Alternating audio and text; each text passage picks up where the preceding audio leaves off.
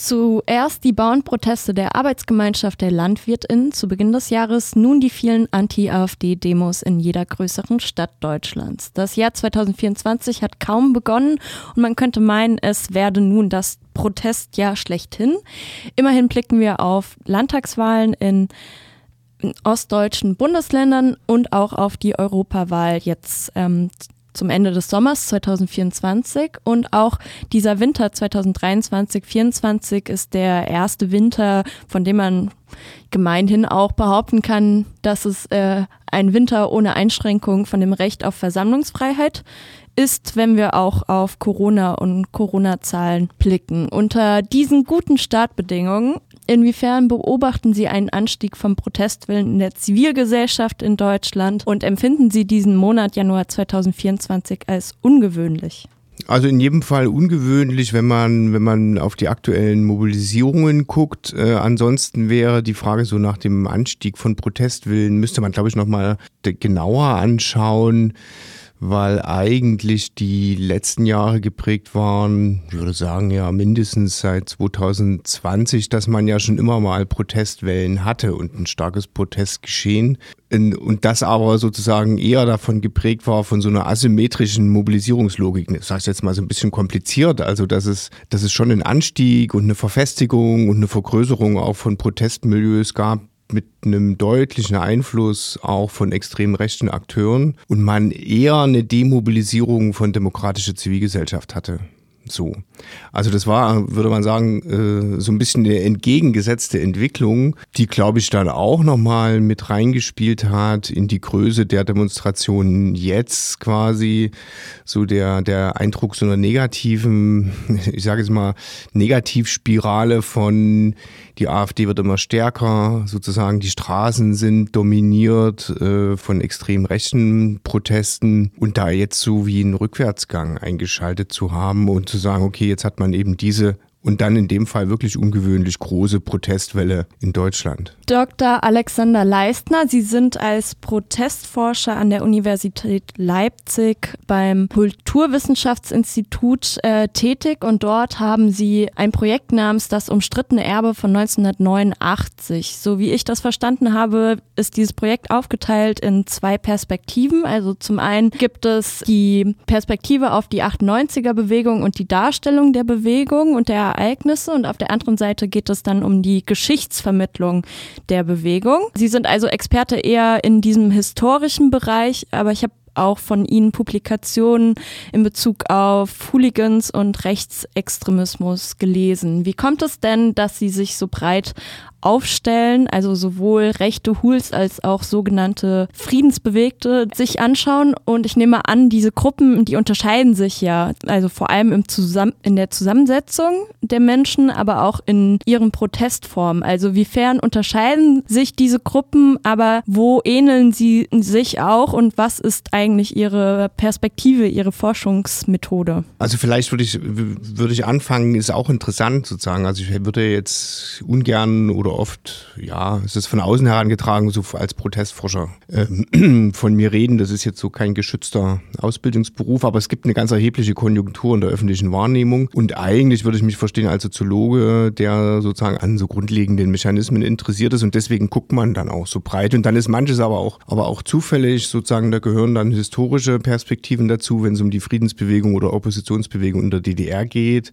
mit ganz anderen Methoden. Da sind das dann biografische Interviews, wo man rück rückblickend eher schaut. Dann gibt es Entwicklungen, die man in den Blick nimmt, weil sie drängend sind. Das war damals eben bei dem Stichwort Hooligans, ging es eher nochmal um Legida oder diese Bewegungen, die entstanden sind. Und da hat man sich, oder haben wir uns eher angeguckt, wie wird da eigentlich Gewalt verhandelt und wie kann man beobachten, dass sich, wir haben das sehr sperrig genannt, zur so Anerkennungsordnung von Gewalt. Also was gilt als legitime Gewalt und als legitime Gewaltakteure und wie verändert sich das? Und da konnte man eben beobachten, dass Hooligans, die lange sozusagen oder extrem rechte Hooligans, die lange so als Schmuddelkind galten in der öffentlichen Wahrnehmung, dort sozusagen eine ganz starke Aufwertung bekamen und irgendwie symbolisch auch integriert wurden in die, in die Bewegungen. Und das war interessant tatsächlich. Da guckt man dann ganz anders, sozusagen eher teilnehmende Beobachtungen oder Reden analysieren, weil sich da zeigte in der Forschung 2016, wo sich andeutete, dass diese extrem rechten Proteste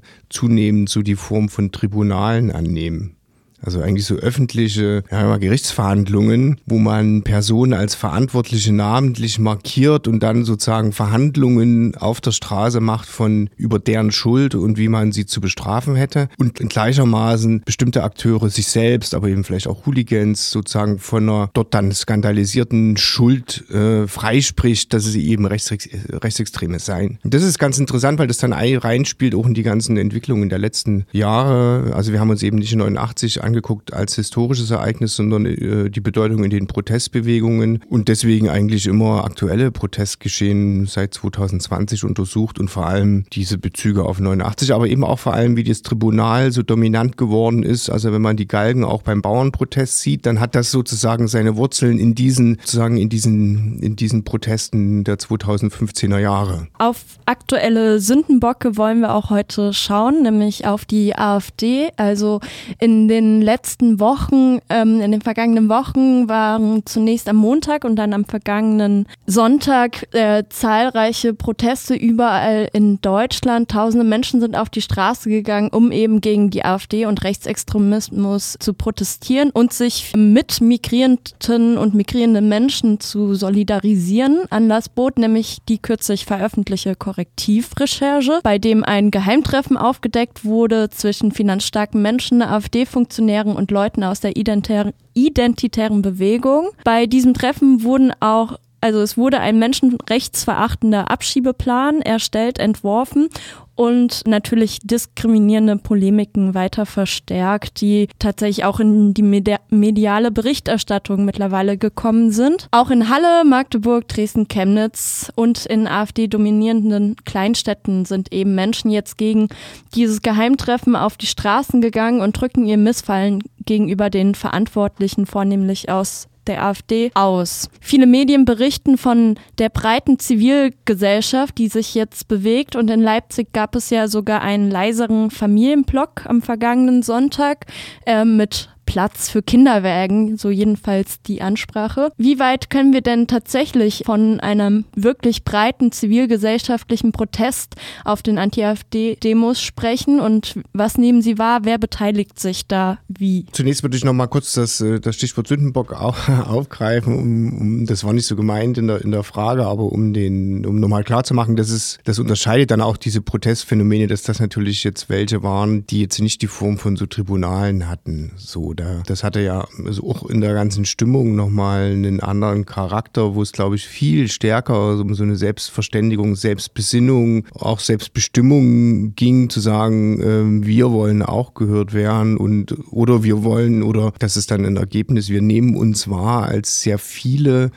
und äh, sowohl in der, in der Größe, in der Menge, da sind ja in, in vielen Städten auch Rekorde gepurzelt, sondern auch viele in der Zusammensetzung. Und das war auch mein Eindruck. Also ich hatte, das ist dann immer so schwierig bei so ganz äh, frischen Ereignissen, da das lässt sich durch Forschung natürlich nicht äh, solide abbilden sozusagen. Aber ich hatte mich in Leipzig zum Beispiel dann an den, an den Startpunkt der Demo gestellt und gewartet so lange, also bis das Ende erreicht ist, um mal die Zeit zu messen und ein Gefühl für die für die Größe zu bekommen. Ähm, und man bekommt aber eben auch ein Gefühl für die Zusammensetzung. Und das war wirklich sehr breit, eben nicht nur, also wirklich sehr, sehr viele Familien, nicht nur blockweise, sondern eigentlich überall eingestreut und aber auch, auch ganz viele äl wirklich ältere oder mit Stock auch gesehen.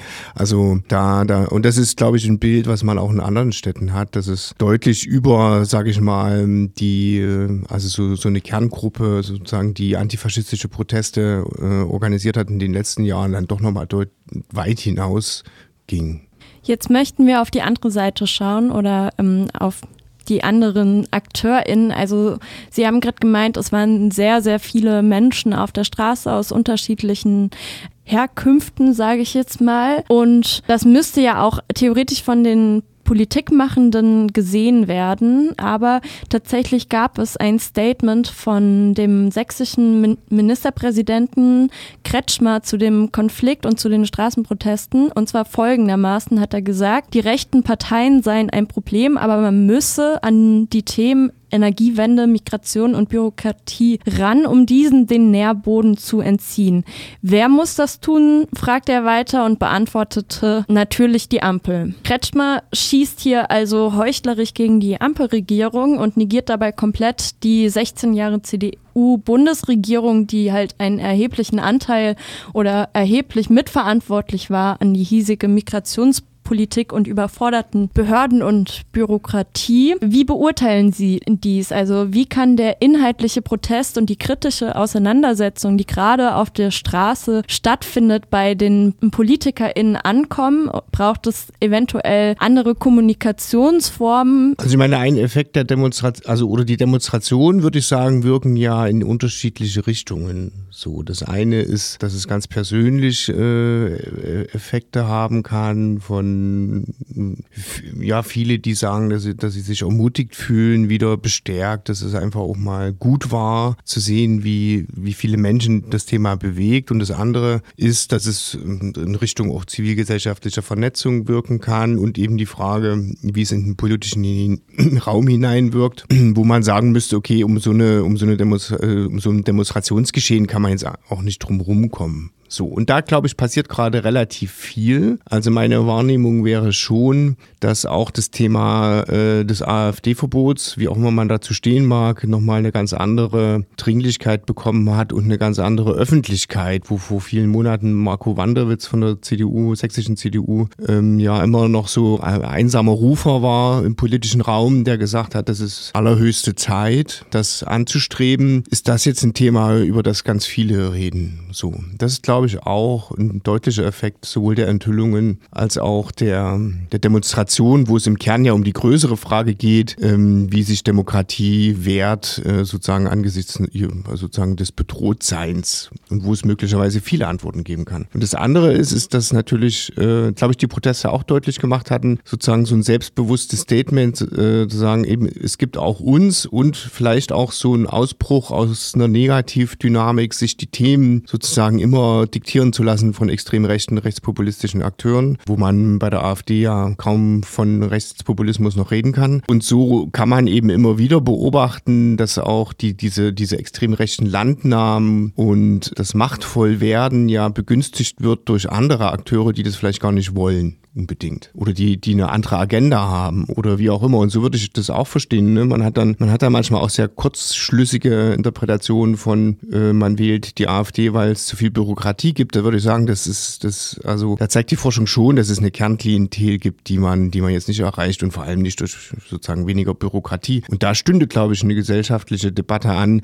Was sind denn eigentlich die drängenden Zukunfts Themen. Was wäre jetzt auch aus diesen Demonstrationen so ein Aufbruch nach vorn und das jetzt nicht zwingend dann sozusagen in so einer eigenen politischen Agenda zu interpretieren von die Ampel muss ja halt wirklich weg, wo dann auch eben Teile der CDU dann drauf aufspringen oder so scheint es im Moment, sondern da auch ein Bewusstsein dafür wächst, ohne dass man sozusagen selber ein extrem rechter Akteur ist, natürlich auch manchmal vieles, vieles begünstigt, Räume schafft, ähm, Themen übernimmt und das meinte ich mit dieser Negativdynamik ähm, aus der es jetzt die Chance gibt, auch ein Stück weit auszusteigen.